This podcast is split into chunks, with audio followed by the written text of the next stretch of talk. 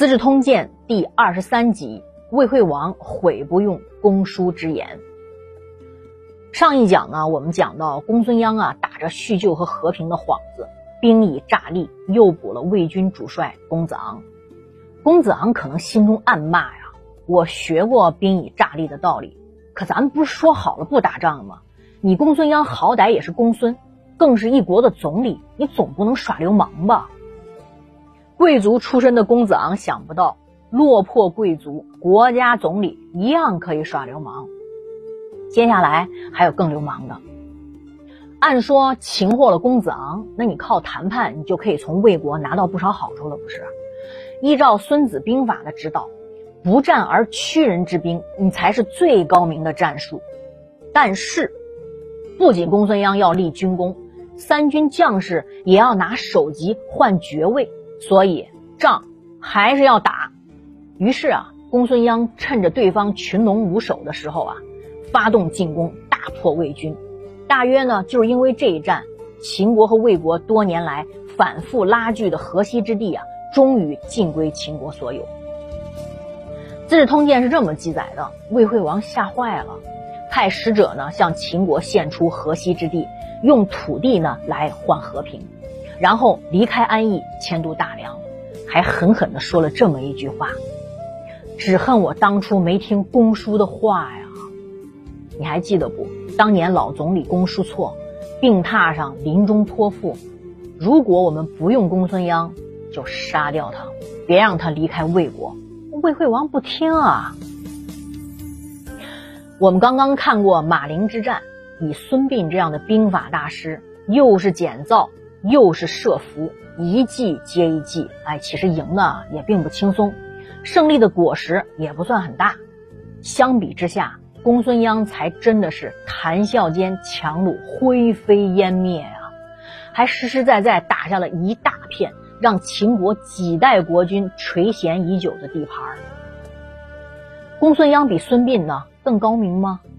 如果我们把可复制性作为评价的标杆的话啊，两种打法就会显出完全相反的特性。孙膑的打法最有兵法价值。一方面呢，可以被无限复制下去，常用常新；一方面呢，像围魏救赵这种套路，就算是被对手看破也无所谓，只给对方留下唯一的选项。公孙鞅就不一样了，老方子没法用第二次。《吕氏春秋》啊，正是从这一点上啊，把公孙鞅列为反面教材，说他骗了公子昂的若干年后，因为被政敌陷害嘛，拖家带口要去魏国避难。按说这种事儿在战国时代非常常见，各个国家都很愿意接受流亡出来的高级干部，但偏偏公孙鞅呢遇到了例外，魏国人拒绝接他入境，因为有公子昂的前车之鉴呀，人家不敢去赌公孙鞅这一次你是真的还是假的，生怕他又耍什么花招。相比之下，孙膑用兵啊，搞过那么多诈骗，尤其是捡到的布局啊。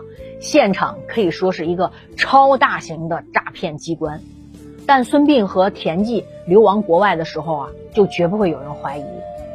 公孙鞅的战术呢，虽然赢得轻巧，但却等于呢是在个人征信记录上留下了一笔黑料。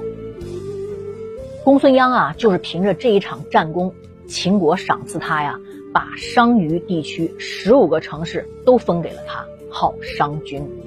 公孙鞅终于升级成了商鞅，他的大致地点呢就在今天陕西省商洛市商州区。如果你去过这儿呢，应该会注意到当地呢还有一个市政广场，名字呢就叫商鞅广场。广场上啊还有几座秦国风格的建筑，还有一座高大的商鞅雕像。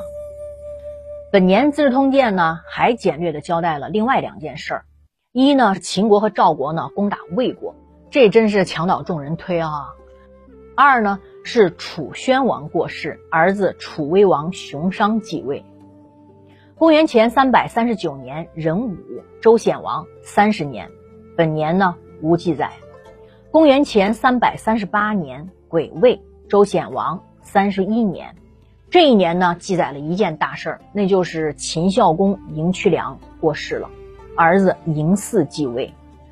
秦孝公在位呢，一共二十四年，一开始给自己定下的人生目标呢，给秦国规划的宏伟蓝图，终于在去世之前全部完成，称霸也称了，河西之地抢过来了，魏国也服软了，自己也可以死的了无遗憾了。